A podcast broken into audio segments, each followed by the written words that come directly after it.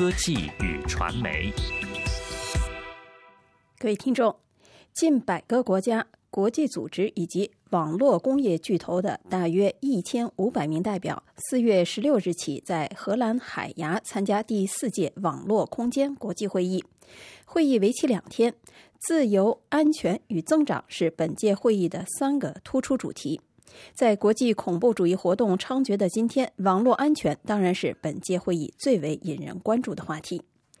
互联网的发展为信息跨国界流通提供了便利，也为经济发展开辟了新的空间。但犯罪活动也同样乘虚而入。如果说互联网给世人提供了一个没有国界的广阔的自由空间的话，犯罪活动，尤其是恐怖主义活动，也得以在其中发展扩张，对这个广阔空间的自由构成严峻的挑战。越来越多的政府或企业或个人利用这个空间监督网络行为。截取和搜集个人信息，如何保护个人隐私？如何处理个人隐私与商业发展需求之间？个人隐私与国家安全监控之间的关系，已经成为这个虚拟世界迫在眉睫的问题。第四届网络空间国际会议的主要目的，就是要推动国际社会在互联网领域的合作。根据这次海牙会议的官方网站的消息，与会者将着重讨论互联网使用的安全标准以及责任确定。但这次会议也不会忽略互联网所代表的经济发展空间。与会者将讨论如何让因特网在经济增长以及社会服务领域发挥更大的作用。会议的官方网站介绍指出，随着网络活动日益活跃与频繁，来自网络的威胁几乎与网络空间随技术手段改进而进一步扩张同步的增长。如何保证安全已经成为一个无时无刻不得忽略的挑战。网络安全是多方面的，需要明确谁应当对哪些问题负责，并制定打击网络犯罪的战略。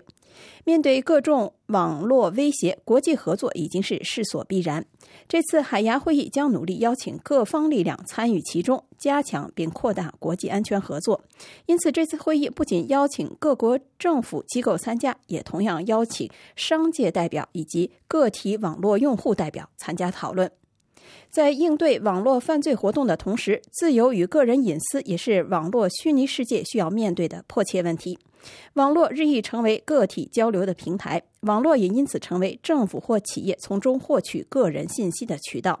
海牙会议与会者今明两天也将讨论如何保护个人隐私，如何应对个人隐私以及网络自由面对的威胁。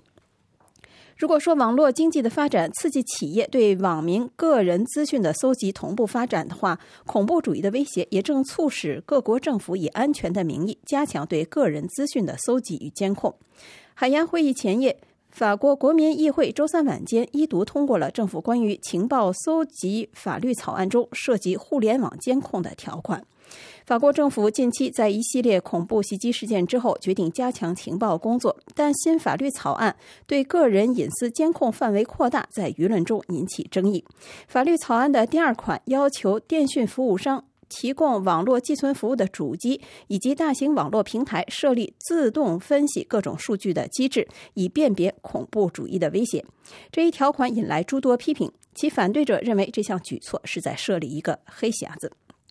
事实上，网络手段快速发展的今天，网民对于互联网的信任正呈现一种逆向发展。就在这次网络空间国际会议启动的前夜，国际互联网管理委员会主席、前瑞典首相比特尔在海牙指出，由于搜集互联网使用者个人信息的做法频繁而且不透明，同时大量的个人信息被分析利用，网民对互联网的信任已经明显下降。他表示，政府搜集并使用个人信息的广泛程度让人不寒而栗，因为这影响基本人权。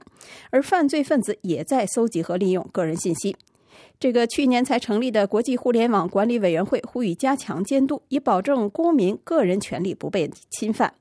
欧洲委员会主席挪威人贾格兰德十六日在开幕讲话时指出，必须加强在各个层面的合作，并采取切实的刑法措施，保护人权，保障网络空间成为一个法治的空间。各位听众，今天的科技与传媒节目由瑞迪主持，感谢您收听，下次节目再会。